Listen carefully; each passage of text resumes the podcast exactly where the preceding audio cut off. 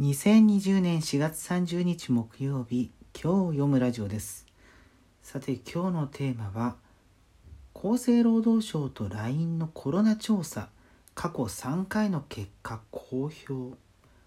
ということなんですけれども今日ですね過去3回行われた厚生労働省と LINE の合同の調査の結果が発表されました。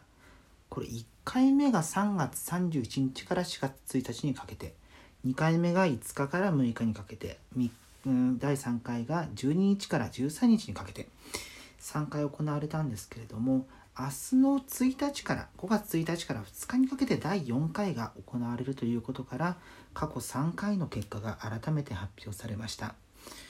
でこれを見ますと全国調査のまとめとして書いてあるところではですねいわゆる3密密閉密接密集この徹底が全国的に広がりを見せていると。ただ回答者の半数は難しい状況であることも分かったというような結果になっています。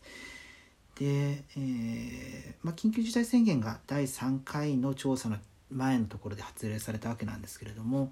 えー、その発令された、まあ、最初全国になる前に7都府県に限られていたわけなんですがその7都府県での状況これ4月12から13なので、まあ、大体1週間しないくらいのタイミングですかの、えー、3密の回避の実施数は、えー、全国の平均よりも高い結果にこの7都府県はなっていたということです。で、えー、テレワークについてこれあのオフィスワーク中心の人を対象にした部分で、え4月12から13日の時点で27%と緊急事態宣言が出る前より大きく伸びたものの政府目標である7割にはまだ届いていないという結果で、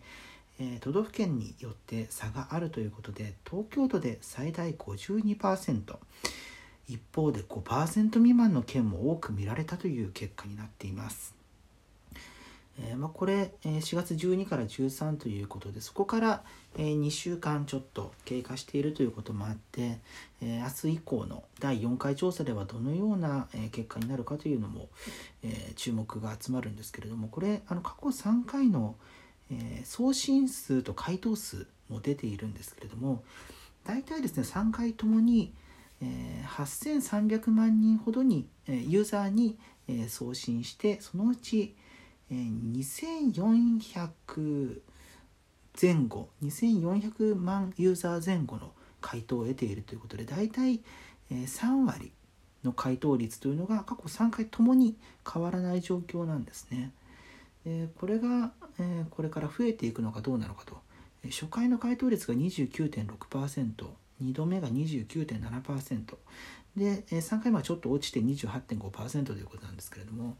まあ、そこから2週間置いて、えー、このタイミングで明日明後日行うことでこの割合が上がるのか下がるのかというところでこの意識みたいなところも見えてくるんじゃないかなというふうに思います。極力ですねあのもし、えー、LINE 使われてる方、えー、この調査の、回ってきましたら回答する方がいいのではないでしょうかね。